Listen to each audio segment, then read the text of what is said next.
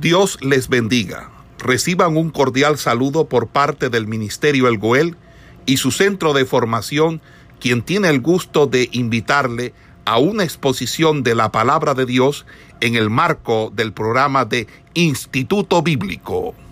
Revelada de parte tuya, Señor. Gracias te damos, nos abandonamos en tus manos, creyendo que tú lo sabes todo, Señor, que tú eres el que nos guías. Gracias, Señor. Amén y amén. Bueno, mis amados hermanos, comenzamos en esta mañana la asignatura de Evangelio sinópticos. Los Evangelios sinópticos eh, son sumamente importantes, ya que en ellos encontramos la vida, la obra del Señor Jesús. Los tres primeros evangelios en este caso Mateo, Marcos y Lucas, reciben este nombre. ¿Por qué? Se estará preguntando, ¿por qué se llaman evangelios sinópticos? ¿Por qué tienen ese nombre? Bueno, se llaman así porque ellos siguen un esquema muy similar en cuanto a su estructura e información.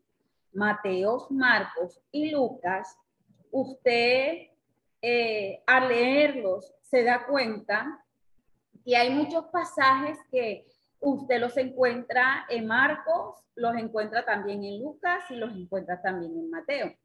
Entonces, el contenido, el contenido de, de los mismos, de estos tres evangelios, es de un gran valor histórico, sumamente, porque algunos estudios arqueológicos eh, no hacen más que confirmar la veracidad, o sea, la verdad de los hechos que en, en estos evangelios encontramos, que en estos escritos hay.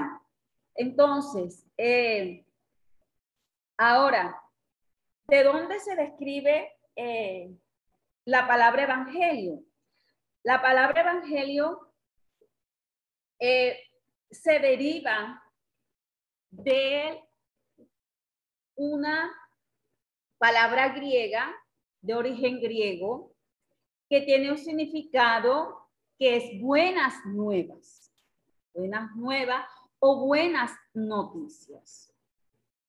Los evangelios son las buenas nuevas de Jesús, las buenas noticias que eh, hemos recibido de nuestro amado Señor para nosotros.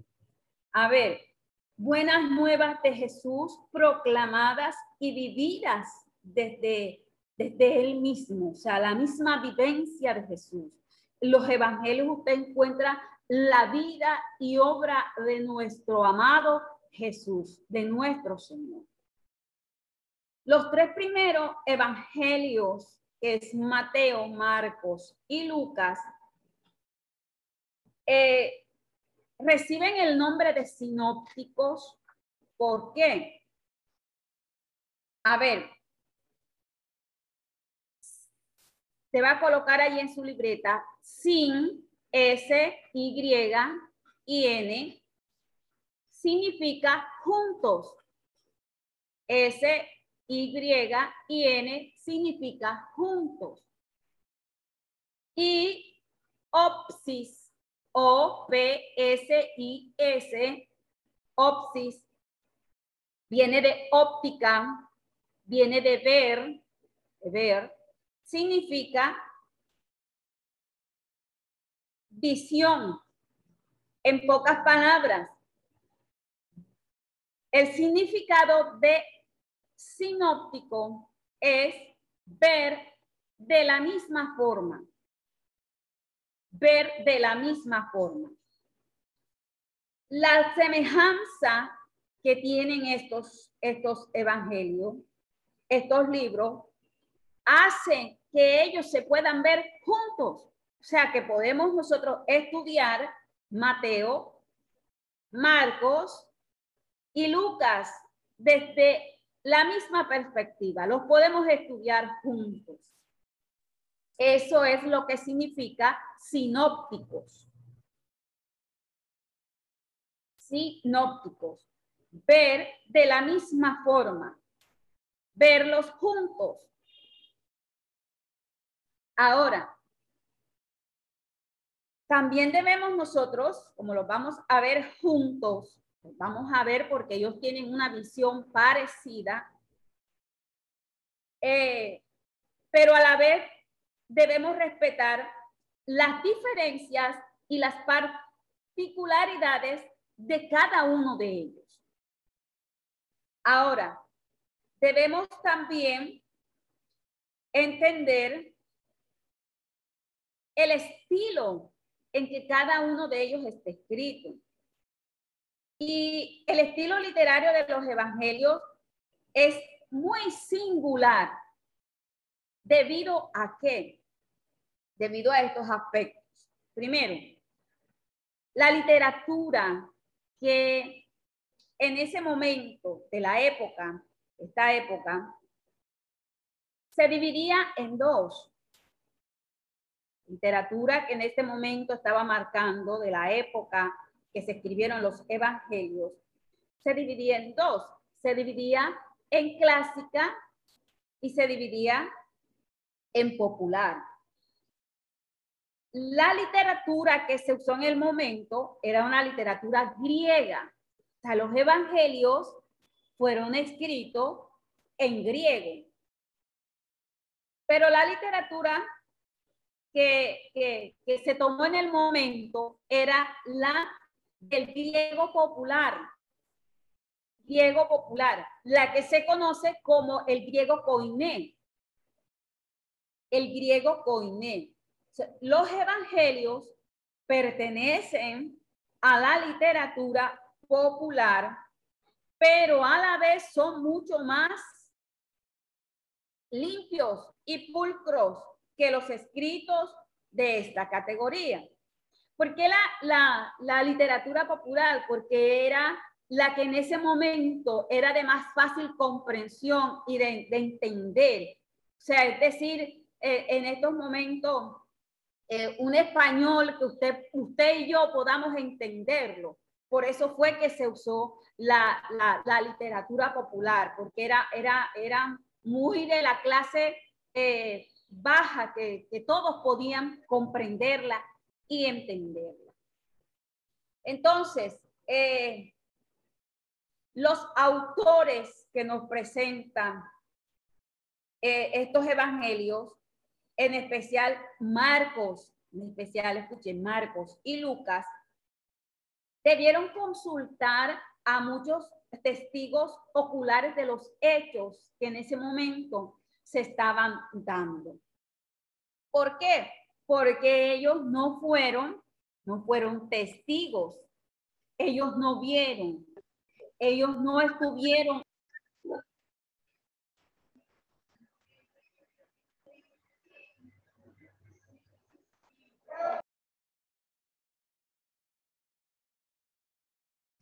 Hermana, disculpe, tiene el micrófono apagado, no le escuchamos.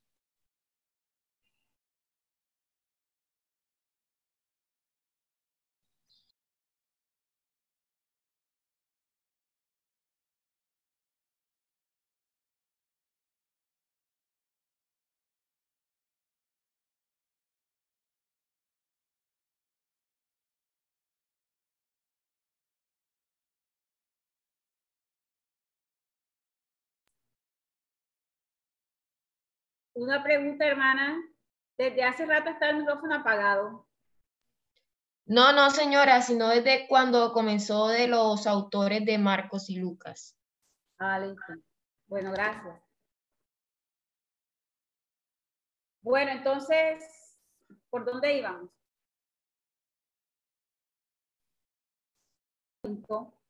La que eh, la, literatura griega del momento recuerda estos evangelios se escribieron.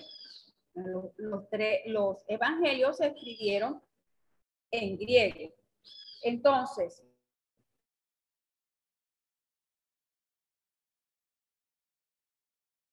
que, que fuera como más entendible para ellos, pudieran tener una, una, una mayor relación de, de, en cuanto a los, a los escritos.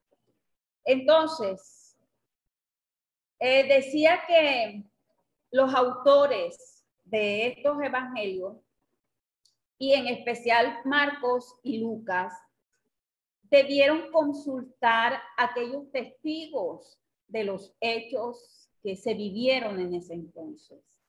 Ellos tuvieron que investigar, ellos se tuvieron que dar a la tarea de ir de, de, casa en casa, de buscar a esas personas que vieron, que observaron, que estuvieron en el momento de los hechos. Fue una tarea bastante, bastante ardua para estos, estos autores. Entonces, para ellos poder consultar, para ellos, para ellos poder eh, expresar esos dichos y esos hechos de Jesús en cuanto a la predicación apostólica y el testimonio de nuestro Señor Jesucristo, ellos debieron tomarse esa labor de ir a buscar a esos, a esos testigos, a esas personas que estaban en el momento de, de, los hechos. O sea, ellos debieron eh, buscar esa fuente de información para poder eh, datar aquí en su evangelio lo acontecido. Ahora bien, eh, vamos a hacer nosotros como estamos en evangelios sinópticos, vamos a verlo desde un punto de vista igual. O sea, los vamos a ver los tres al mismo tiempo. Pero vamos a colocar unos datos importantes que para nosotros es de importancia saber un poco, un poquito de, la historia de, las cosas. Si usted observa Marcos, Mateos y Lucas, eh, el material que en ellos está lo podemos clasificar de esta forma. Marcos, el Evangelio de Marcos, eh, solo el 7% escuche bien y no se vaya a confundir y no me vaya a hacer de pronto una pregunta que alguien me, hizo. A ver, el solo el 7% de la información del contenido del Evangelio de Marcos, es decir, es propio de él. Ay, ¿cómo así? El libro tiene un 7% que es completamente de autoría de Marco. Ajá, pero Marco no es el autor. Sí, pero eh, el resto, el resto del por ciento, o sea, el 93% de este evangelio el 93% del contenido de este evangelio usted lo va a encontrar en Lucas y también lo va a encontrar en Mateo. Si me hago explicar, solo el 7% que tiene la información de Marcos es propia de él. Y el 93% del otro contenido, no es que haya otro, del contenido usted lo va a encontrar en, Mate, en Lucas y lo va a encontrar en Mateo. usted se va a dar cuenta, oye, pero si Marco me dice esto, aquí también Lucas lo dice y también Mateo lo dice. Ahora, Mateo, Mateo tiene también el 42% de su contenido que él tiene es material, propio de él, que lo investigó, que él eh, eh, estuvo allí, que él fue un testigo. Mateo tiene un 42% y mire, ya vamos haciendo una, una pequeña comparación. Mateo tiene el 42% de su contenido que ese material es propio de él, de este evangelio. En tanto que el 58% restante usted lo va a encontrar en Marcos y lo va a encontrar en Lucas. Y Lucas también, para que usted se vaya dando cuenta de lo similar que ellos eh, son.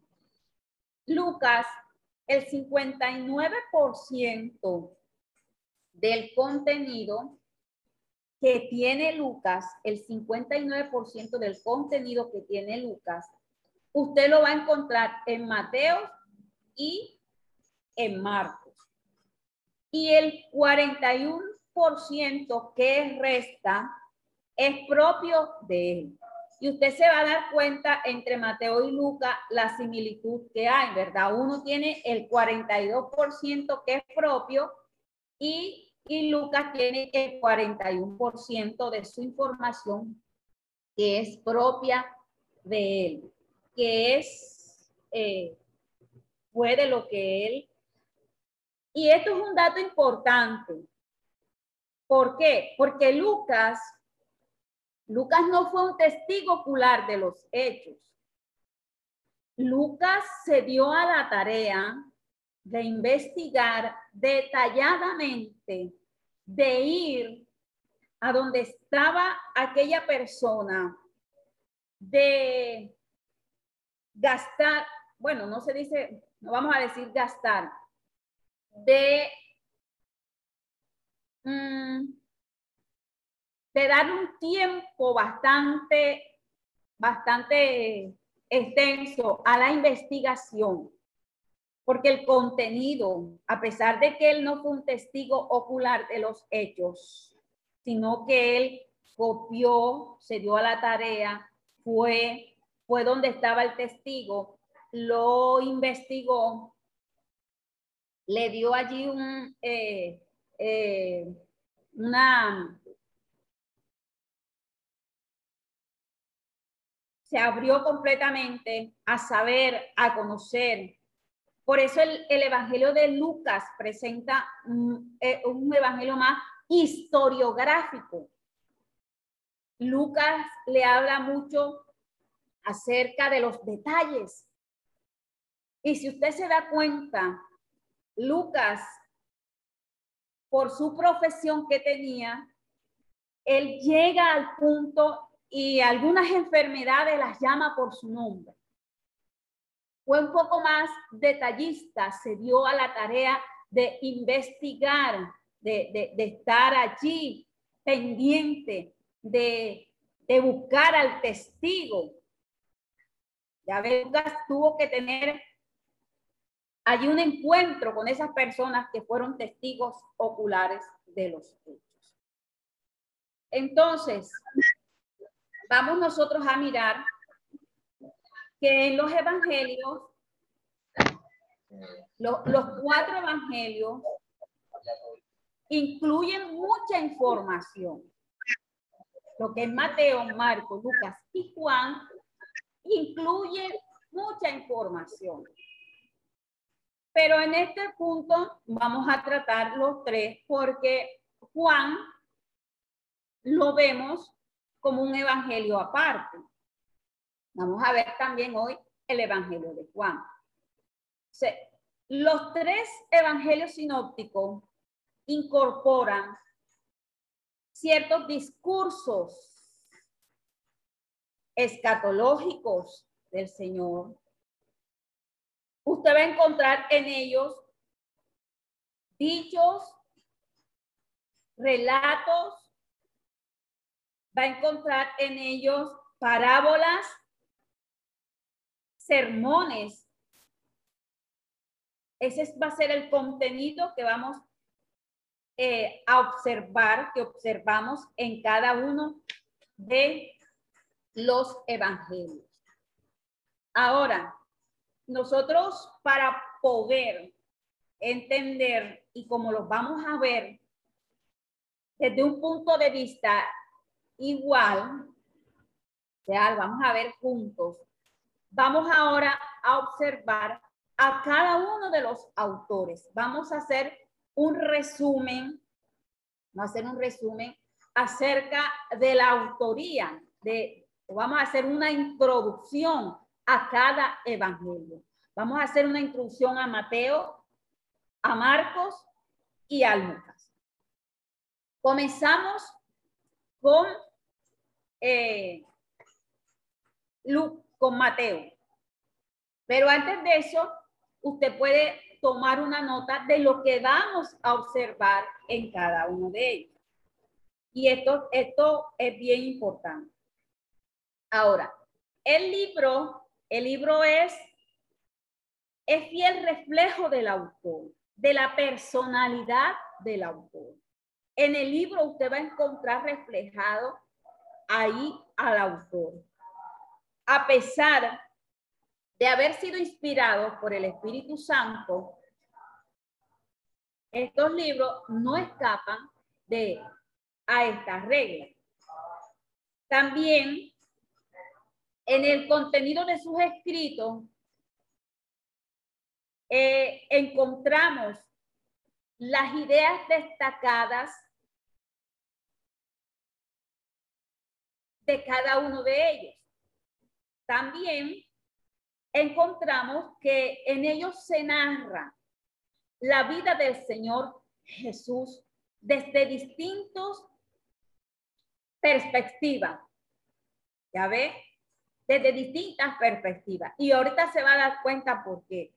Al hacer esa introducción a Mateo, a Marcos y a Lucas, usted se va a dar cuenta, usted se va a dar cuenta de, esa perspectiva en que, ella lo, en que ellos lo vieron. Bueno, para cada introducción de cada evangelio, nosotros vamos a tomar un esquema. Un esquema es, primero, vamos a mirar quién es el autor, quién es el autor del libro. Segundo, vamos a mirar la fecha en que el libro fue escrito, la fecha de la composición del libro. Tercero, vamos a mirar el propósito del libro. ¿Por qué se escribe el libro? ¿Cuál es el propósito que tiene Mateo, que tiene Marcos y que tiene Lucas de escribir estos libros? Y como cuarto, la característica del Evangelio. Entonces comenzamos con Mateo. Creo que esté claro hasta el momento. No hay ninguna pregunta hasta allí. Para comenzar con la introducción al Evangelio de Mateo. Bueno, seguimos. Introducción al Evangelio de Mateo. Vamos a mirar, como habíamos dicho, el esquema que nos formulamos para hacer. Vamos a mirar quién es el autor. ¿Quién es Mateo? Entonces, nos vamos a ir a investigar acerca de quién era Mateo, qué hay con respecto a este autor. Entonces miramos de que Mateo significa don de Dios. Su nombre a mirar su nombre.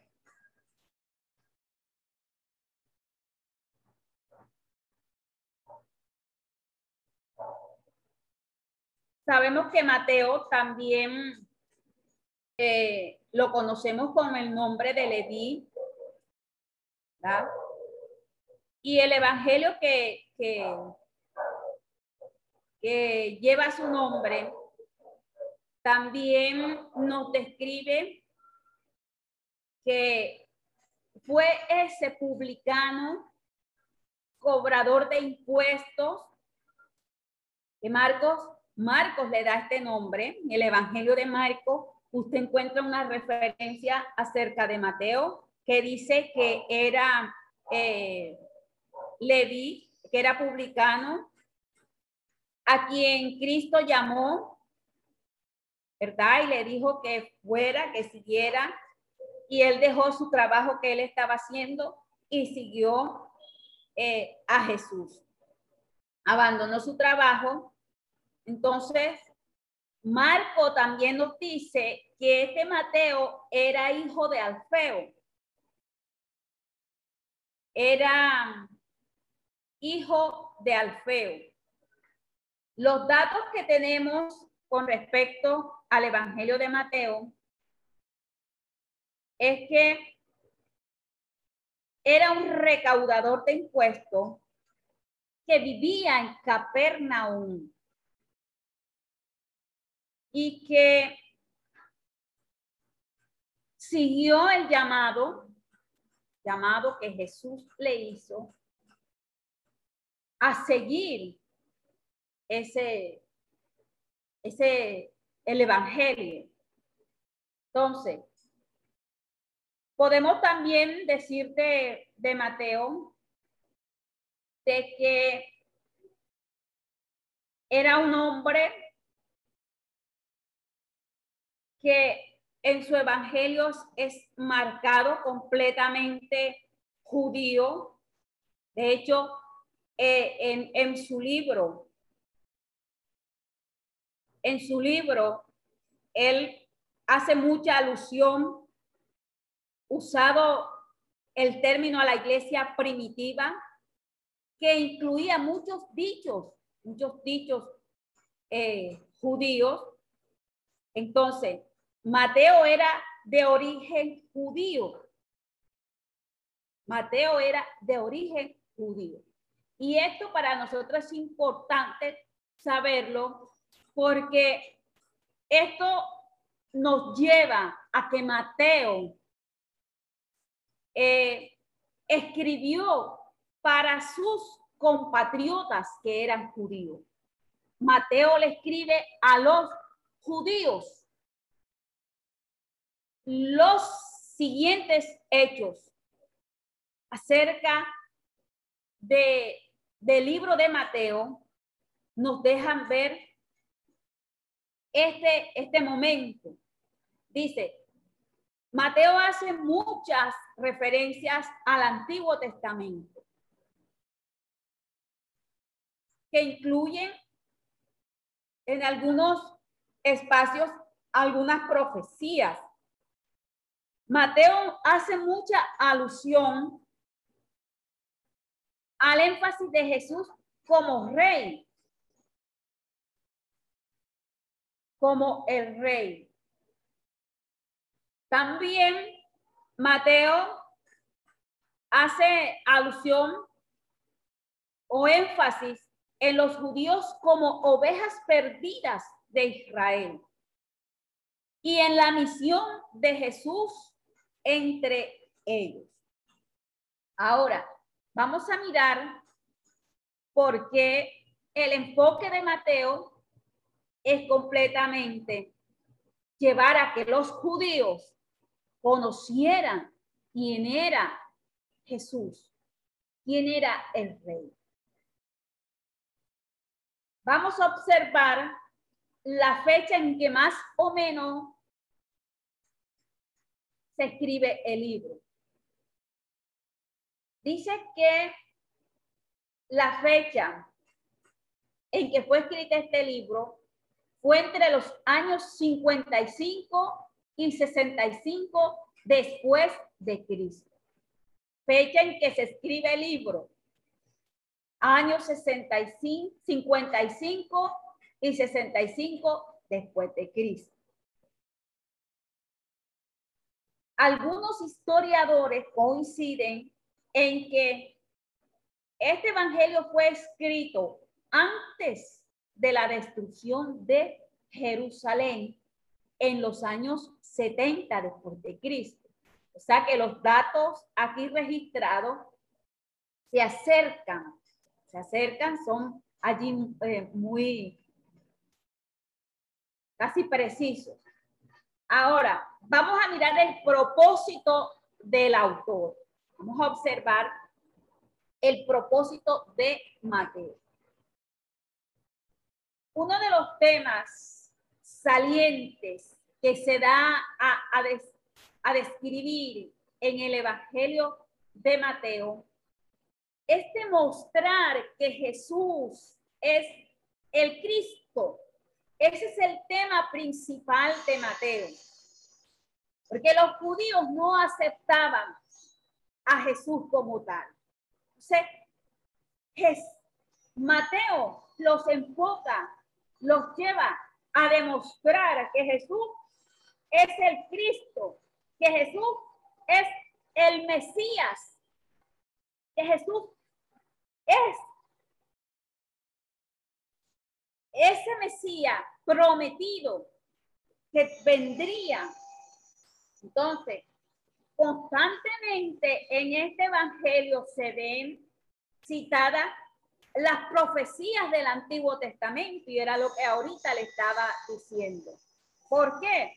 Porque hace mucha alusión y ahorita vamos a mirar algunas a fin de demostrar esto, a fin de que ellos quedaran completamente convencidos de que Jesús era el Cristo, de que Jesús era el Mesías enviado. Entonces, ¿cómo Mateo referencia esto?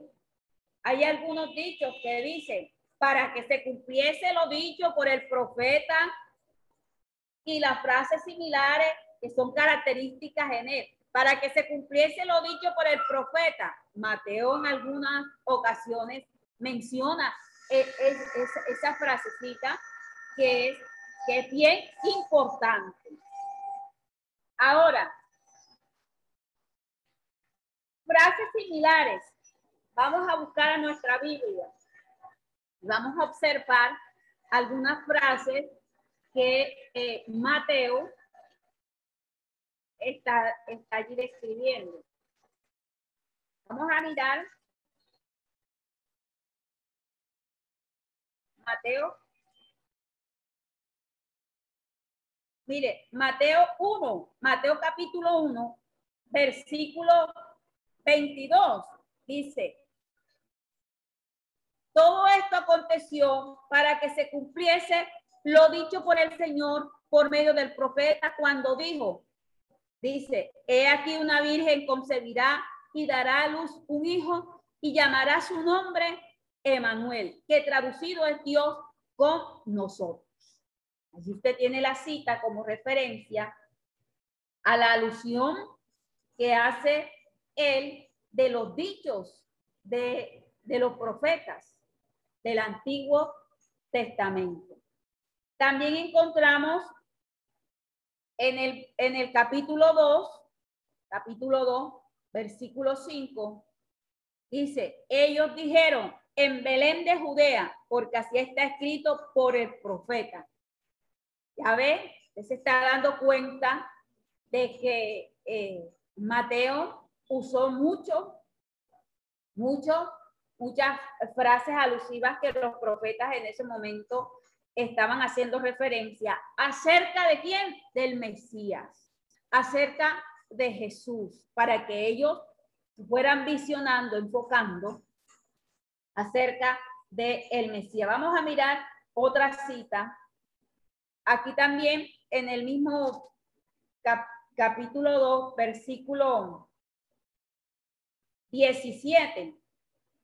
Dice, entonces se cumplió lo que fue dicho por el profeta Jeremías. Otra cita que nos muestra eh, este momento. Por el profeta Jeremías cuando dijo, voz fue oída en Ramá, grande lamentación, lloro gemido, Raquel que llora a sus hijos y no quiso ser consolada. Ahí también nos está demostrando este Mateo acerca de estas alusiones. Entonces, nosotros nos damos cuenta, podemos tomar otro, el capítulo 3. En el capítulo 3 también nos habla acerca de, capítulo 3, versículo 3, dice, pues este es aquel de quien habla el profeta Isaías cuando dijo, aquí está citando Isaías, en las que vimos anteriormente también está citando Isaías y también citó a Jeremías, Y aquí nuevamente cita a Isaías. Cuando dijo, voz del que clama en el desierto, preparar el camino del Señor, enderezar sus sendas. Y esto a nosotros nos demuestra, y hay muchas citas más, hay otras citas que vemos en este Evangelio que, que, nos muestran a nosotros que el enfoque, el propósito que lleva Mateo era demostrar que Jesús es el Cristo, que Jesús es el Mesías enviado, el Mesías enviado. Ahora, otra, otra cita que podemos mirar, ya le dije que había muchas más, en el capítulo 4 también tenemos otra, capítulo 4, versículo, versículo 14, cuando ya Jesús comienza su ministerio, capítulo 4, versículo 14 de Mateo, nos dice que para que se cumpliese lo dicho por el profeta Isaías cuando dijo, tierra de Zabulón, tierra de Neftalí, camino del mar, al otro lado de Jordán, Galilea de los gentiles. Entonces, aquí estamos completamente, hermanos, eh, demostrando el enfoque, el propósito del autor. Entonces, por esto nosotros, por todas estas citas que hemos, hemos eh, descubierto, podemos decir que eh, estaba orientado hacia el pueblo de Israel. Entonces, podríamos también decir esto a modo de introducción, que los temas destacados en, en este Evangelio están asociados a este tema principal. Es decir, el Mesías como rey, el Mesías como rey, según las profecías, el Mesías reinaría sobre Israel. Esto es notorio en algunas profecías del Antiguo Testamento. El libro de Daniel nos habla acerca mucho de esta profecía. Entonces, el libro de Mateo, el libro de Mateo, presenta al Señor como qué? Como rey. Mateo está presentando al Señor como rey soberano con derechos legales y derechos espirituales. ¿Para qué? Para ocupar el trono de David. Escuche bien y anote eso allí, allí en su, su libreta, este, este apunte, de que el Mesías, el Mesías como, como rey, según las profecías, según las profecías dadas, el Mesías reinaría sobre quién? Sobre Israel. Esto era muy notorio en algunas profecías dadas en el Antiguo Testamento, como lo dice el libro de Daniel. El libro de Mateo está presentando, lo estoy repitiendo para que usted nuevamente allí mire su apunte. El libro de Mateo está presentando al Señor como rey, como rey soberano, con derechos legales pero también derechos espirituales. ¿Para qué? Para ocupar, para ocupar el trono de David. Ahora, Mateo capítulo 2 nos da allí una, una visión clara de los hechos. Dice, cuando la visita, Mateo lo describe la visita de los magos. Cuando Jesús nació en Belén de Judea, así Mateo capítulo 2, cuando Jesús nació en Belén de Judea, en días del rey Herodes, dice que vinieron del oriente unos, unos qué? A vinieron del oriente a Jerusalén unos magos. Y dice el versículo 2 diciendo, mire lo que decían los magos, diciendo, ¿dónde está el rey de los judíos? Que ha nacido porque su estrella hemos visto en el oriente y venimos a adorarle. Ahora, los magos buscaron a Jesús como qué? Como rey de los judíos, como rey de los judíos. El pueblo y las autoridades romanas le reconocieron como rey de los judíos, aunque no lo aceptaba, pero mire, mire, cuando Jesús muere en su tablilla, aquí arriba decía, rey de los judíos, rey de los judíos. Y vamos a mirar en Mateo algunos, algunas citas, unas citas bíblicas que nos van a llevar al enfoque principal o al propósito del autor en demostrar que Jesús es el rey de los judíos. Jesús era el Mesías, Jesús era el Cristo. Jesús es el Cristo o Mesías enviado. Vamos a observar, a buscar aquí en Mateo.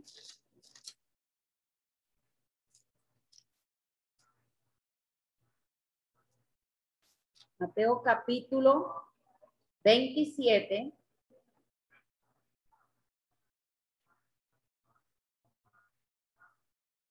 Dice, cuando, cuando Pilato interroga, interroga a Jesús, Mateo 27, capítulo 27, versículo 11, dice aquí la escritura de que, de que Jesús estaba en pie delante del gobernador y este le preguntaba, o este le preguntó diciendo, oiga la pregunta que le están haciendo a Jesús. ¿Cuál es la pregunta que le hace? Diciendo, ¿eres tú el rey de los judíos?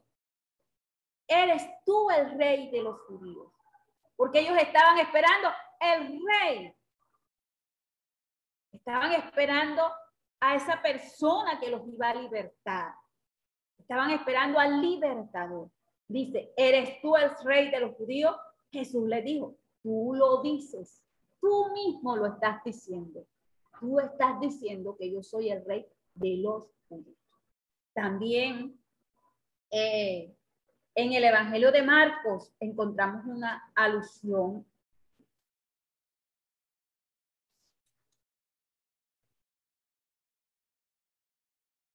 Ahí estamos leyendo ahí en Mateo, o Mateo también da otra, otra descripción de esto y es 29. Allí en el 27 donde Dice, y pusieron sobre su cabeza, estoy leyendo Mateo 27, capítulo, Mateo 27, Mateo capítulo 27, leímos, leemos en el versículo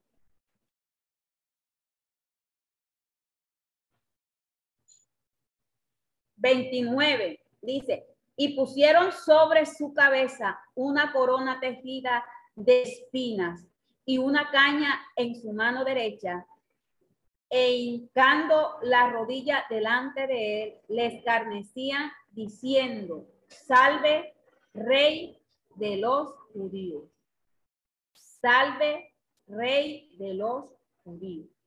Y esto a nosotros nos, nos muestra, hermano, eh, el, Evangelio está marcado completamente en, en, su, en todas estas expresiones que hemos visto, todo lo que aquí nos está, descubriendo, nos está eh, diciendo las Sagradas Escrituras, de que el propósito era llevarlos a que ellos lo conocieran como, como el ser Entonces, el reino de los cielos el reino de los cielos, si Jesús era un rey, Jesús era un rey, entonces es razonable que Mateo se ocupe Mateo se da a la tarea de explicar la naturaleza de su reino. Escuche bien, si el reino, el reino de los cielos, el término reino de los cielos, si Jesús es un rey, Jesús es un rey, como, como Mateo lo está describiendo, como Mateo lo está denotando aquí en, la, en las escrituras. Entonces, para nosotros es razonable que Mateo se ocupe en explicar la naturaleza de su reino. O sea, que la expresión que usted, eh, reino de los cielos, usted la va a encontrar muchas veces en el Evangelio de Mateo. La expresión reino de los cielos, usted la va a ver, usted la va a mirar, la va a observar en este Evangelio muchas veces. Y dice que aparece 30, en 32 ocasiones en el libro de Mateo aparece esta frase, reino de los cielos. Vamos a mirar algunas. Reino de los cielos. Vamos a mirar aquí Mateo. Al principio. Mateo capítulo 3.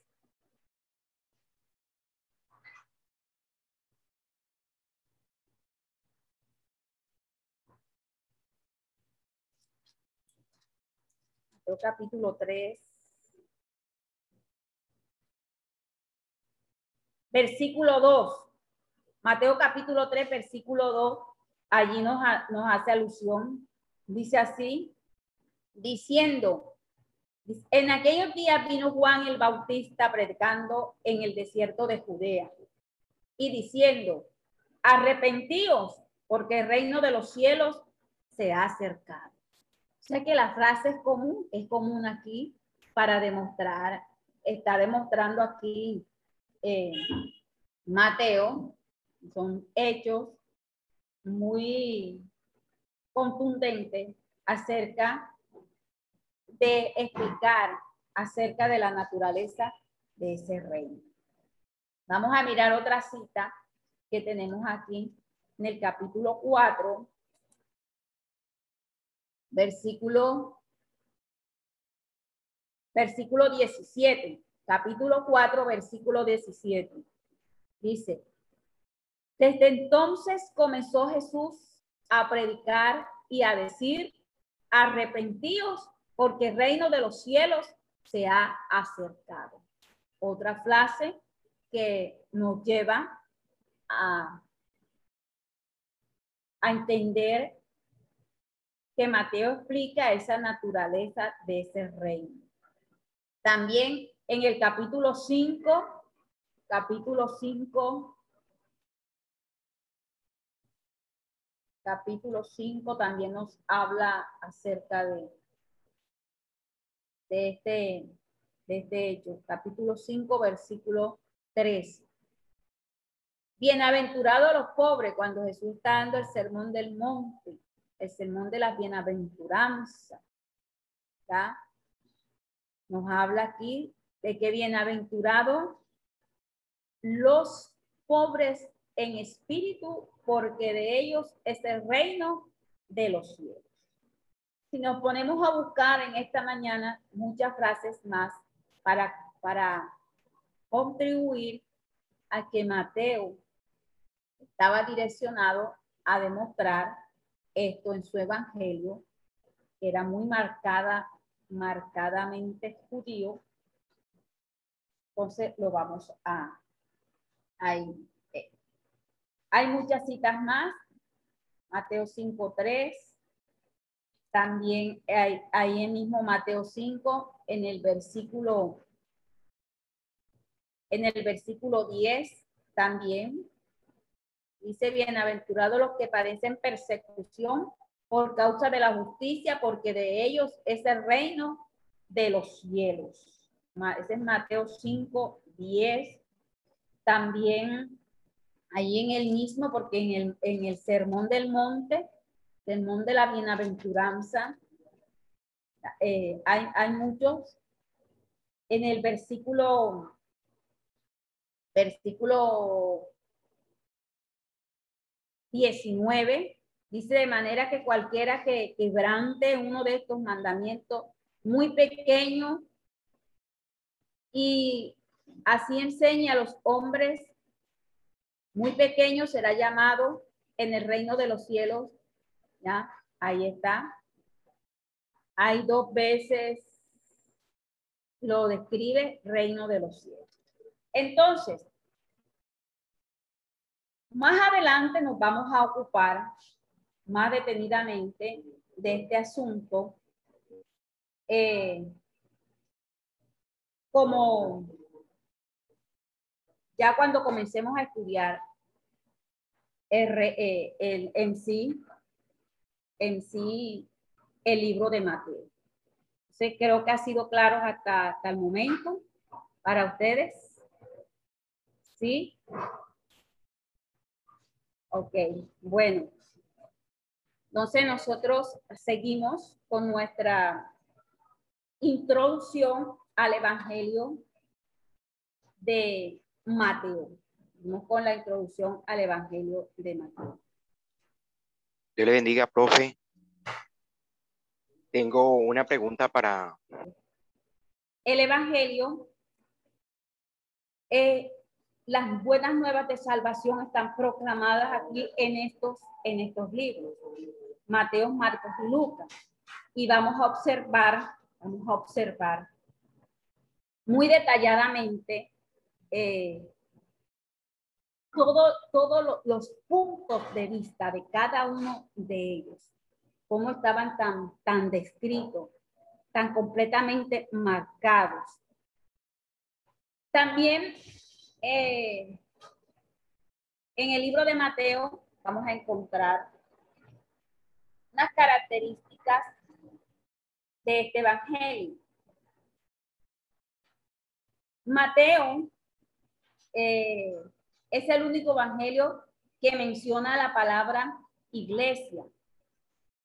Y, esto guarda una relación con el tema del reino, de lo que estamos hablando, con el tema del reino. habiendo sido rechazado el Señor como Mesías, como Mesías, Jesús introdujo un nuevo concepto, un concepto ante entonces no revelado, y es que formaría él un, un nuevo pueblo que tendría un aspecto universal. Mateo, Mateo en este evangelio describe la, eh, el término, o sea, la palabra iglesia, la iglesia. Le da un aspecto, un aspecto local. Después vamos a, a observar también en este evangelio de que cada sección, este evangelio, culmina con una declaración semejante a la siguiente. Dice, ¿cómo así? En cada, el esquema, el esquema natural que, que, de este evangelio, vamos a encontrar que cada sección que él tiene culmina con una declaración semejante a la siguiente. Cuando terminó Jesús estas, vamos a mirar Mateo 7, 28 para terminar, porque ya van a ser las 8. Y el hermano, el hermano Reiner, en sí ahora me, me, me envía la pregunta y le voy a dar el número de WhatsApp para que él, eh, para, para bueno, dice Mateo capítulo 7, 28. Dice, cuando terminó Jesús estas palabras, la gente se admiraba de su doctrina. Vamos a mirar también Mateo 11, capítulo, capítulo 11, versículo 1. Cuando Jesús, cuando Jesús terminó de dar instrucciones a sus doce discípulos, se puede allí a enseñar y a predicar en las ciudades de ellos. Dice Mateo 11.1. Entonces, el carácter eh, esquemático de este evangelio ha sido resaltado por, eh, porque empieza, ha sido marcado así, empieza con una sesión narrativa que también culmina con una expresión, un ejemplo, el sermón del monte. El capítulo 3 comienza con una sección narrativa y culmina con lo que es el sermón del monte, una serie de relatos que culminan con los discursos de nuestro Señor Jesús. Entonces, aquí vemos muy muchos contrastes. Mateo no, no, nos muestra que más adelante en la próxima clase lo vamos a, mirar un poco de, de detallitos. Entonces, estamos por terminada la clase de Evangelios Sinópticos. El hermano Reiner. Bueno, mis amados hermanos, vamos a orar un momento para poner esta clase en las manos de Dios y que sea el Señor el que tome el control de todas las cosas en esta mañana. Padre que estás en los cielos, Dios, en esta mañana yo te doy gracias por cada uno de mis hermanos que se pudieron conectar eh, a esta plataforma y por ese interés y esa disposición que tienen para prepararse para que tú los enseñes cada día más en el conocimiento de tu palabra. Te pido que tu bendición sea en la vida de cada uno de ellos, que seas tú quien nos des la sabiduría, que nos dé el entendimiento, la comprensión para desarrollar estas clases que en el día de hoy inician. Te pido que tú aparejes cada sábado a mis hermanos para que ellos puedan estar allí en estas clases, que tú tomes el control de la luz, del internet, que quites los tropiezos, que quites los impedimentos y que el sábado que se ha dispuesto este tiempo para estudiar tu palabra, seas tú aparejándolo todo y que nada interfiera e intervenga en estas clases que se van a realizar. Yo te doy gracias, Señor, en esta mañana y coloco mi vida y la vida de todos mis hermanos que están conectados en esta hora en tus manos, para que seas tú el que nos guíe, para que seas tú el que nos direccione y el que a través de tu palabra nos aconsejes a cada uno de nosotros. En el nombre de Jesús, amén y amén. Entonces, comenzamos eh, a trabajar en la asignatura de Génesis.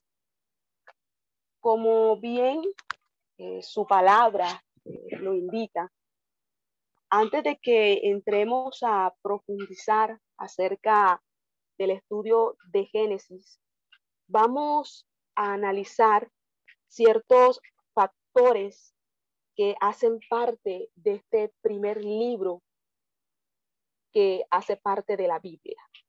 Por lo menos vamos a analizar qué significa la palabra Génesis, cómo se relaciona este libro con el resto de la Biblia. Vamos a analizar quién lo escribió, por qué fue escrito.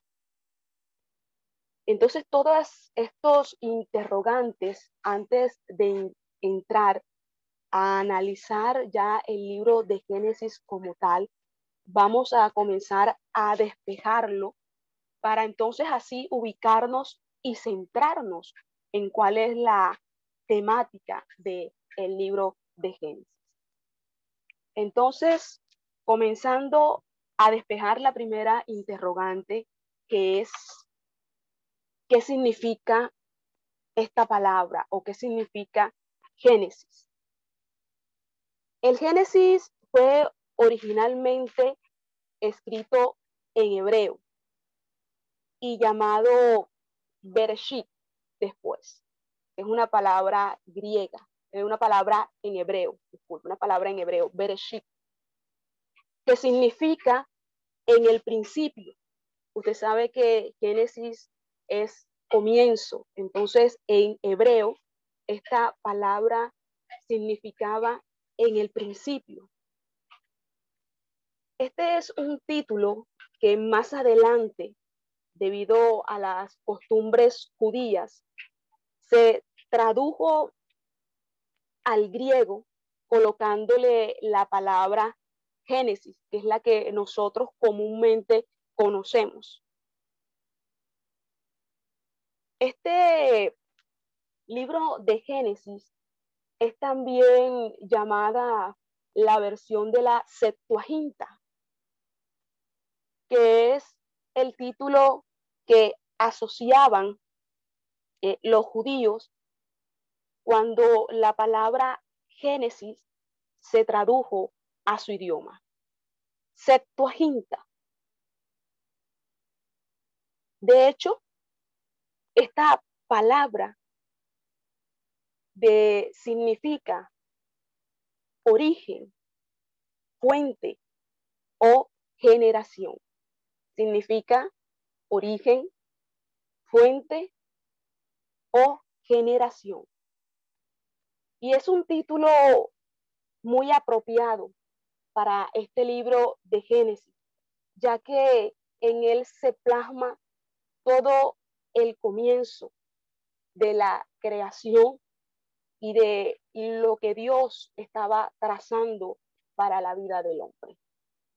Entonces, en él vamos a encontrar el origen de la tierra, todo lo que hay en ella, y todo lo que tiene que ver con las relaciones humanas o las relaciones interpersonales. Todas estas cosas nosotros las vamos a ver plasmadas en este libro de Génesis. Por eso es muy importante. Y no solamente nos vamos a encontrar con eso, también nos vamos a encontrar a un Dios que provee y a un Dios que sustenta. Que eso también es muy importante.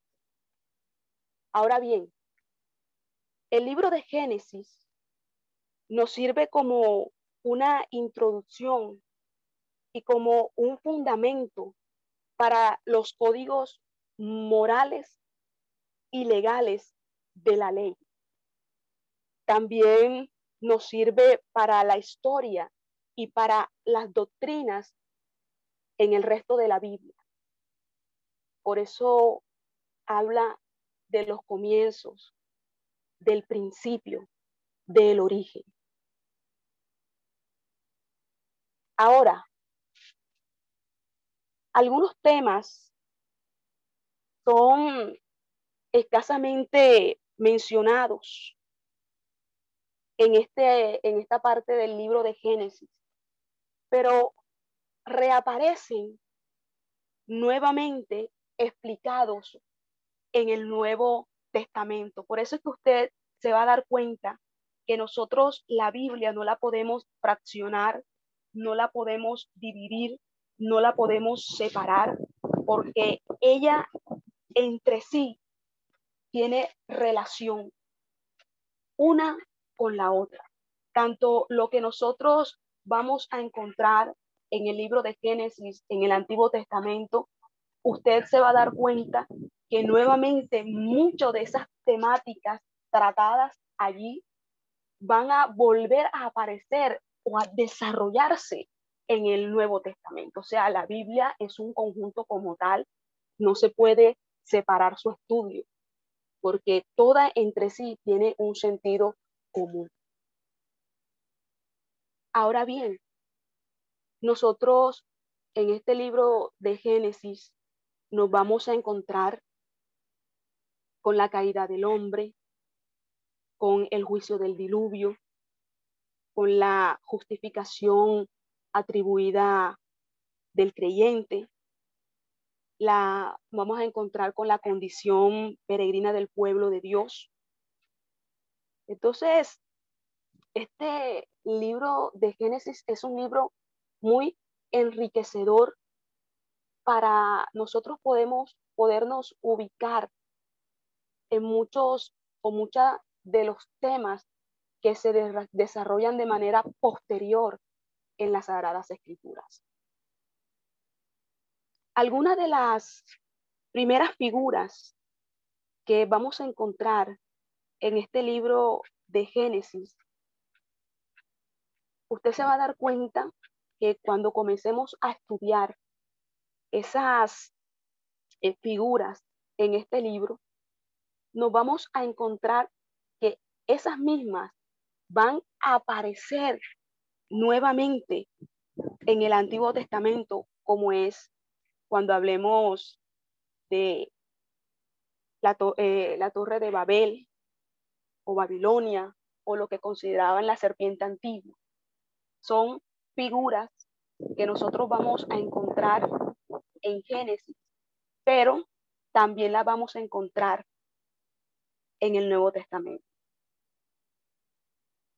Cuando habla de el engañador de todo el mundo y todas esas eh, figuras las vamos a encontrar cuando nos metemos a estudiar el libro de Apocalipsis. Entonces, con esto, nosotros nos vamos a dar cuenta la relación que tiene toda la Biblia, porque son cosas que vamos a desarrollar y vamos a trabajar en el libro de Génesis, pero que también nos vamos a dar cuenta que ellas aparecen en otros libros de la Biblia. Ahora, podemos decir que el libro de Génesis usa un estilo de literatura y es la literatura narrativa. Porque si usted se da cuenta, eh, el libro de Génesis va narrando eh, historias de la creación, de cómo Dios formó al hombre. O sea, son narraciones que se van plasmando en este libro. Entonces podemos decir que el estilo es un estilo narrativo. Ahora,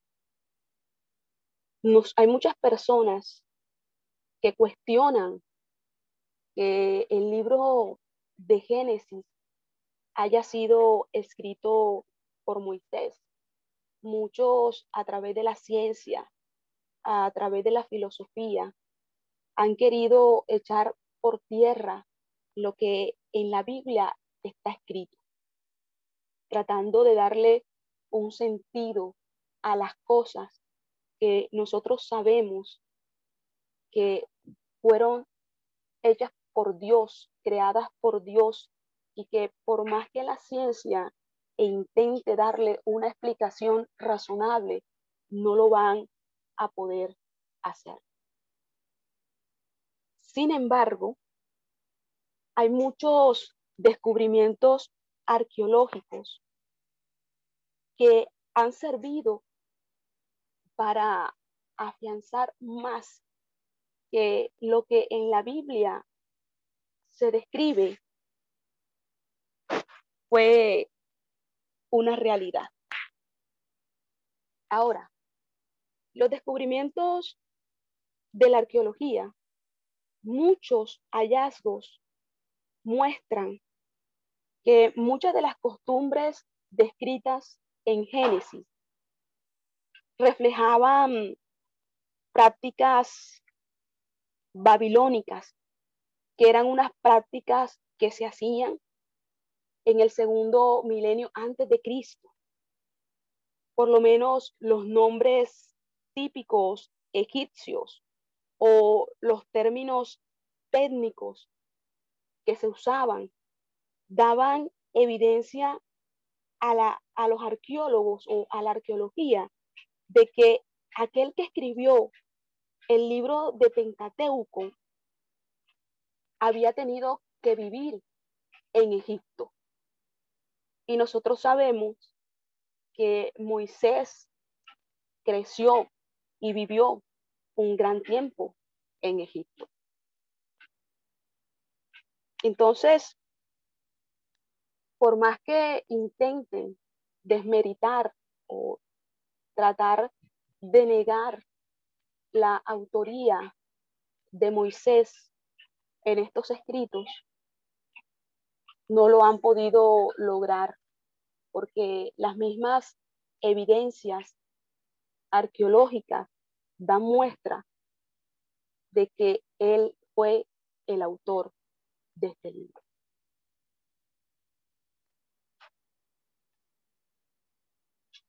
Entonces, continuando en lo que veníamos eh, hablando eh, con respecto al libro de, de Génesis, nos vamos a encontrar que Moisés era un hombre que tenía cualidades, era una persona que era inteligente, era una persona preparada, porque de hecho se preparó el tiempo que estuvo en Egipto, no solamente instruido en sus costumbres, sino también en el conocimiento que ellos tenían.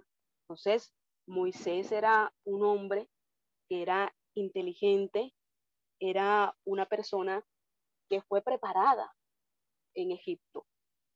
Ahora, él fue enseñado en toda la sabiduría de los egipcios. Él era poderoso en sus palabras y en sus obras.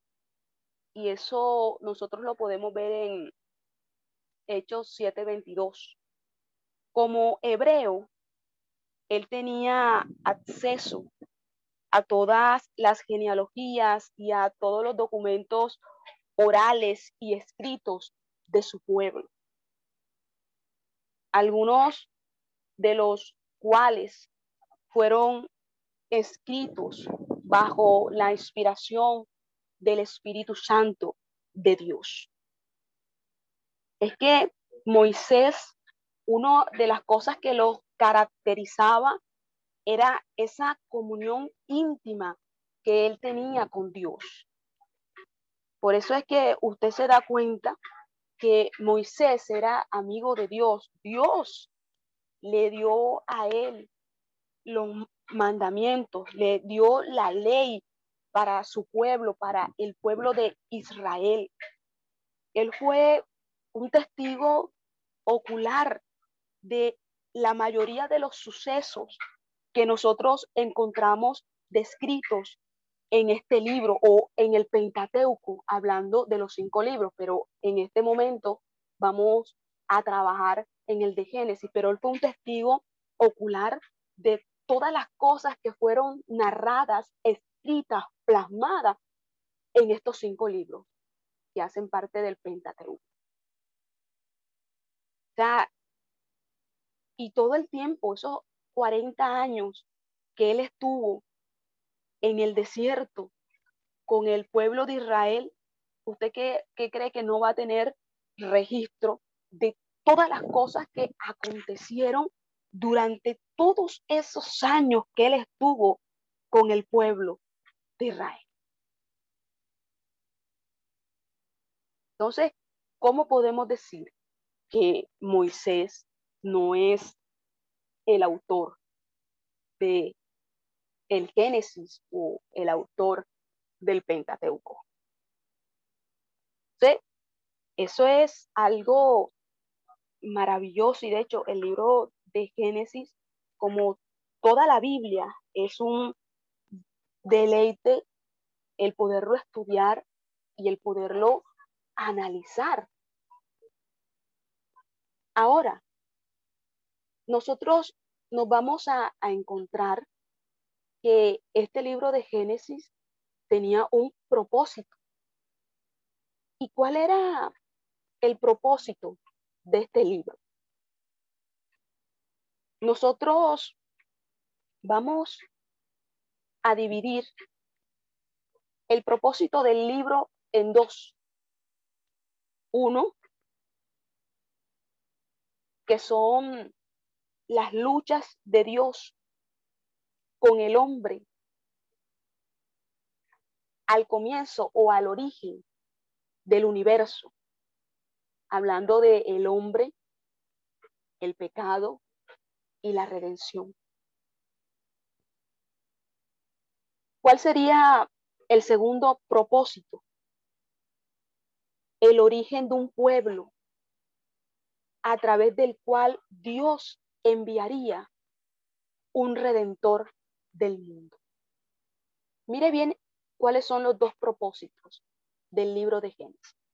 Uno, las luchas de Dios con el hombre en el origen, al comienzo de la creación del universo, hablando del hombre, el pecado y la redención. Y un segundo propósito, que es el origen de un pueblo a través del cual Dios enviaría un redentor del mundo. Esos son los dos propósitos que va a abarcar el libro de Génesis. Y no solamente nos vamos a encontrar con un propósito. Este libro también tiene un tema. Y el tema que nosotros vamos a encontrar es Dios inicia el programa de redención al escoger un pueblo para él. ¿Cuál es el tema? Dios inicia el programa de redención al escoger un pueblo para él. Ese es el tema del libro de Génesis. Sabemos que de manera general, la Biblia, el tema central es la redención del hombre. Pero en Génesis, aparte de hablar sobre eso, el tema es que Dios inicia el programa de redención al escoger un pueblo para él. Ahora, no solamente nos vamos a encontrar con un propósito, nos vamos a encontrar con un tema, sino que el libro de Génesis también tiene una estructura. ¿Y cuál vendría siendo esa estructura del libro de Génesis? Vamos a decir que este libro se encuentra dividido en dos partes. La primera parte va a abarcar toda la parte de su historia primitiva. Cuando nosotros leemos del capítulo 1 al capítulo 11, todo ese grupo de capítulos va a hablar o el tema que va a abarcar su estructura va a ser toda la parte de historia primitiva. Esa vendría siendo la primera división o la primera estructura que nosotros vamos a encontrar en este libro de Génesis. Nos vamos a encontrar con una segunda y viene siendo la historia patriarcal, que la vamos a ubicar del capítulo 12 hasta el 50. La historia patriarcal del capítulo 12 al 50. Cuando hablamos de historia primitiva, hacemos referencia a esa primera etapa de la existencia de la Tierra. Eso es lo que hace referencia la historia primitiva. Cuando comienza a narrar o comienza a relatar esa primera parte de creación, de existencia de la tierra. Cuando hablamos de la historia patriarcal, pues hacemos referencia a los patriarcas, a los padres del pueblo hebreo. Entonces, estas dos temáticas serían las estructuras que tiene el libro de Génesis. Una del capítulo 1 al 11, hablando toda la parte histórica primitiva, y otra del capítulo 12 al 50, hablando de la historia patriarcal. Estos dos temas hacen la estructura del libro de Génesis. Y es que nosotros podemos dar un vistazo de manera general de lo que es Génesis antes de entrar a profundizarlo mucho más. Cuando nosotros vemos un prólogo de un libro y cuando lo leemos, eso nos ayuda a hacernos una idea de cuál es la temática o de qué va a tratar ese libro que nosotros vamos a comenzar a estudiar. Entonces, igualmente, vamos a hacer con el libro de Génesis. Vamos a hacer un prólogo, vamos a dar primeramente un vistazo general para ya comenzar a ubicarnos en cuál es la temática que tiene este libro. Ahora, en Génesis, del capítulo 1 al capítulo 11, nos presenta forzosamente la necesidad de la redención. Nosotros nos vamos a encontrar que el hombre cae en pecado y que la maldad que lo acompaña se derrama sobre él con el diluvio. Nos vamos a encontrar con el dolor que acompaña el nacimiento. Nos vamos a encontrar con la tierra que está maldita nos vamos a encontrar con la violencia, con la muerte que continúa cuando aparece el asesinato de Abel como su primera víctima. Y nos vamos a encontrar también con algo, y es que se va a, enfatizar mucho la palabra y murió. Va a ser una palabra que nosotros nos vamos a encontrar de manera reiterativa en este libro, en estos capítulos, y murió.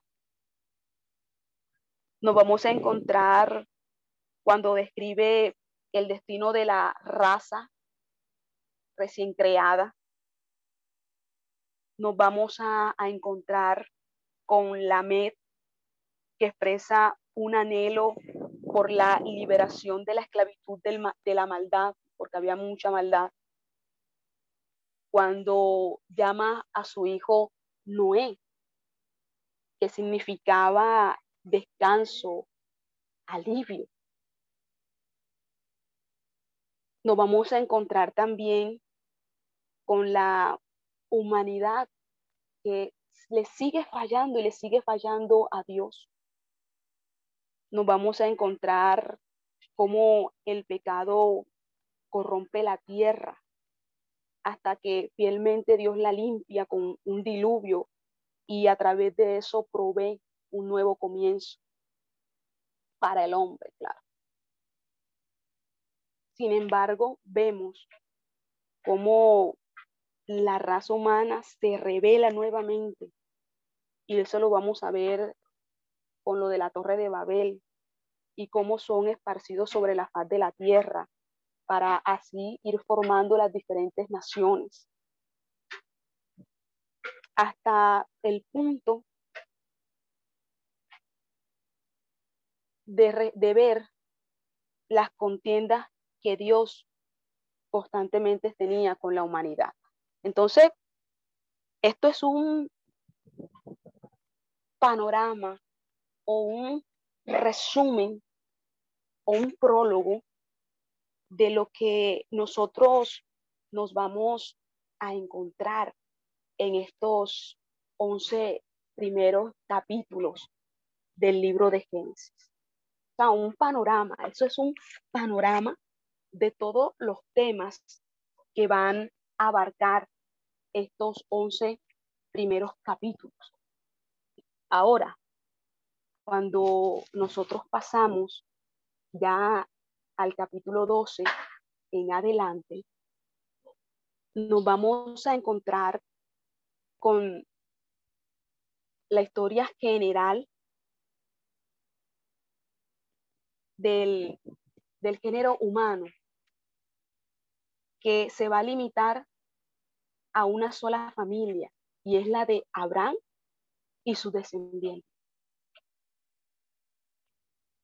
Mire esto, de aquí en adelante, la Biblia menciona a los sumerios, a los hititas, a los babilonios, a los asirios. Solamente cuando su historia afecta el linaje del pueblo de Dios o el pueblo que Dios ha escogido. Dios llama a Abraham a una vida de separación, a una vida de fe. Dios hace un pacto con él, prometiéndole multiplicar sus descendientes, darle la tierra de Canaán y que a través de este pueblo elegido, Él traerá la redención a la humanidad y a todas las familias y que todas las familias de la tierra serían benditas. Entonces, este sería más o menos las temáticas que abordarían ya cuando entremos a desarrollar lo que es del capítulo 12 en adelante. Entonces, con todo esto, nosotros podemos tener un panorama de cuáles son los temas que tiene o que abarca el libro de Génesis. Hemos hecho como un recorrido sobre los temas para así hacernos a una idea de qué es lo que vamos a tratar, de qué es lo que nosotros vamos a desarrollar. Entonces, eh, con, eh, con lo del desarrollo de la clase de Génesis, eh, vamos a encontrar que el libro de Génesis habla mucho también acerca de Dios, habla acerca de la primera familia y todas estas eh, cosas que se desarrollaron al comienzo con respecto a estos dos temas. Vamos a encontrarnos que en la literatura hebrea, Génesis nos va a dar un panorama acerca de la relación entre Dios y el hombre, la relación que había entre ambos, entre Dios y el hombre. Nos va a dar eh, una muestra general acerca de la creación. Nos va a mostrar todo lo relacionado o todo lo que hacía relación con ello, como eran el jardín, los árboles, los ríos, los animales. Nos va a mostrar eh, esa atención enfocada que Dios tenía en el hombre, es que Génesis nos va a mostrar esa revelación de Dios mismo, quién era Él, mostrándonos lo majestuoso, lo poderoso que Él es. De hecho, hay un título con el cual se identificaba a Dios y era Elohim, Elohim, el Dios creador, que era el nombre personal que se le daba a Dios, Elohim, el Dios creador, el Señor. Nos vamos a encontrar con ese Dios proveedor, aquel que le que le suplió o le suplía todas las necesidades a el hombre. Y no solamente eso, también nos vamos a encontrar que no solamente le proveyó para un sustento, sino que también le incluyó una familia. Porque como hablábamos ahorita, Génesis trata con la familia y con las relaciones familiares. O sea, el libro de Génesis es algo impresionante si nosotros queremos analizar lo que es la familia y las relaciones familiares. Cómo Dios los bendijo y cómo Satanás los tentó. Porque es que Satanás siempre ha estado interesado en destruir las familias. Él siempre ha querido separarlas, él siempre ha querido dividirlas, él siempre ha querido tenerlas en contienda, tenerlas los unos contra los otros. Eso, eso es algo que Satanás siempre ha querido hacer. Y no le estoy hablando de familias inconversas, le estoy hablando aún de familias cristianas. Satanás siempre ha querido de una u otra manera separar nuestras familias, destruir nuestros hogares. Por eso nosotros que conocemos esta palabra, que conocemos cómo maquina, cómo trabaja Satanás, tenemos que estar muy alertas, tenemos que estar muy pendientes para cerrar todos los portillos, para que en nuestra familia, en nuestro hogar haya cerco, haya vallado, para que Él no pueda entrar a destruir lo que Dios ha hecho en nuestra familia y en nuestro hogar. Y eso es un tema que, a, que toca el libro de Génesis, la familia, y eso es muy importante. A veces nosotros nos preocupamos mucho por nuestro ministerio a título personal y dejamos a un lado a nuestra familia, cuando nosotros debemos de velar por ellos, debemos de estar atentos a ellos, de estar pendiente a ellos. Y a la medida en que nosotros avanzamos, nuestra familia tiene que avanzar con nosotros. Nosotros no podemos dejarlos relegados, dejarlos a un lado, darle menos importancia. La familia es importante y es el primero o son los primeros que nosotros debemos de cuidar. Entonces, eso es muy importante la familia y el libro de Génesis nos va a hablar mucho acerca de eso. Entonces, hay que estar muy atentos y hay que estar muy pendientes con eso. Y Génesis va a tocar y, y, va a entrar a estos temas, que es la familia y las relaciones con la familia, porque ahí vamos a ver de todo tipo por eso es que la Biblia fue escrita para que hoy en día sea un ejemplo de conducta para nosotros. Por eso esto no es algo que nosotros leemos y ya, no es algo para un conocimiento que nos vaya a envanecer o para que crean o para que vean que tanto nosotros sabemos de la Biblia. No, la palabra está escrita para vivencia en nuestra propia vida.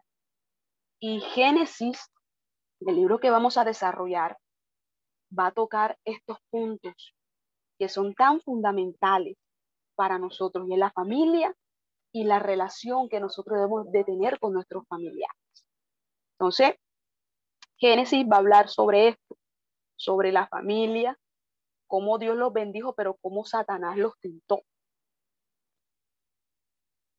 Entonces hay que estar mucho cuidado, muy atentos para resistir los ataques de Satanás contra la familia.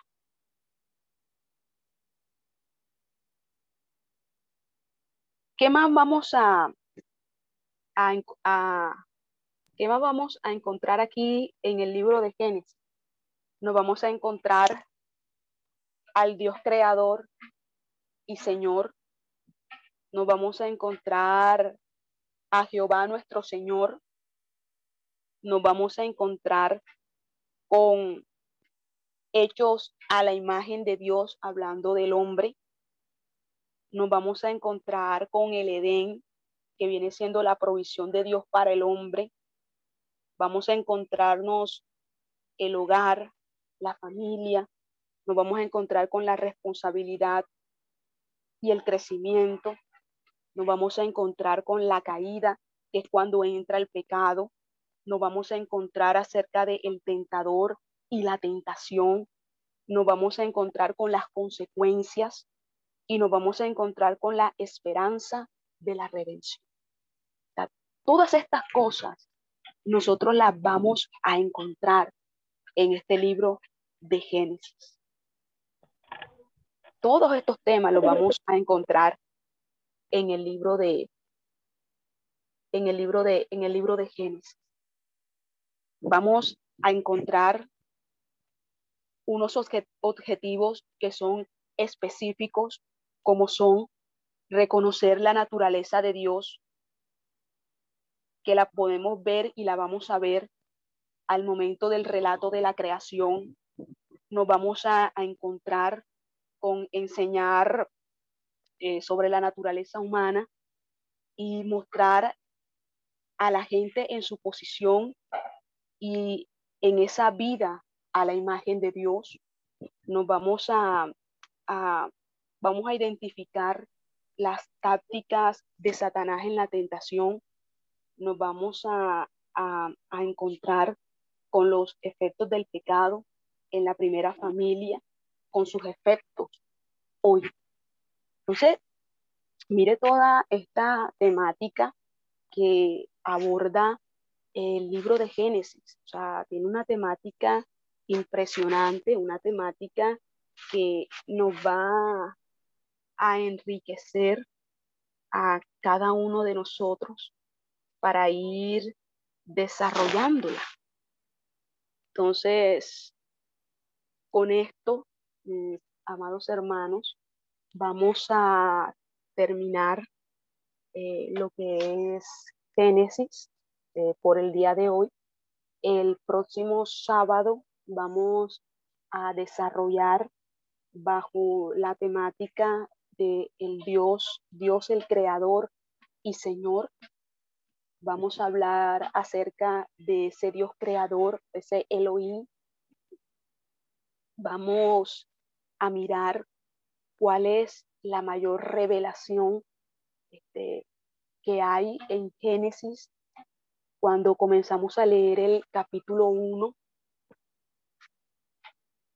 Y vamos a, a comenzar a, a mirar a ese Dios de sabiduría, a ese Dios de provisión, a ese Dios de perfección, a ese Dios de amor, a ese Dios de majestad, a ese Dios de poder. Vamos a, mirar a ese Dios grande, poderoso. Entonces, eh, con esto concluimos por el día de hoy la asignatura de Génesis. Eh, ahora va. Esperamos que este estudio haya sido de bendición para su vida y ministerio. A Dios sea la gloria. Este es el Ministerio El Goel, vidas transformadas para cumplir el propósito de Dios.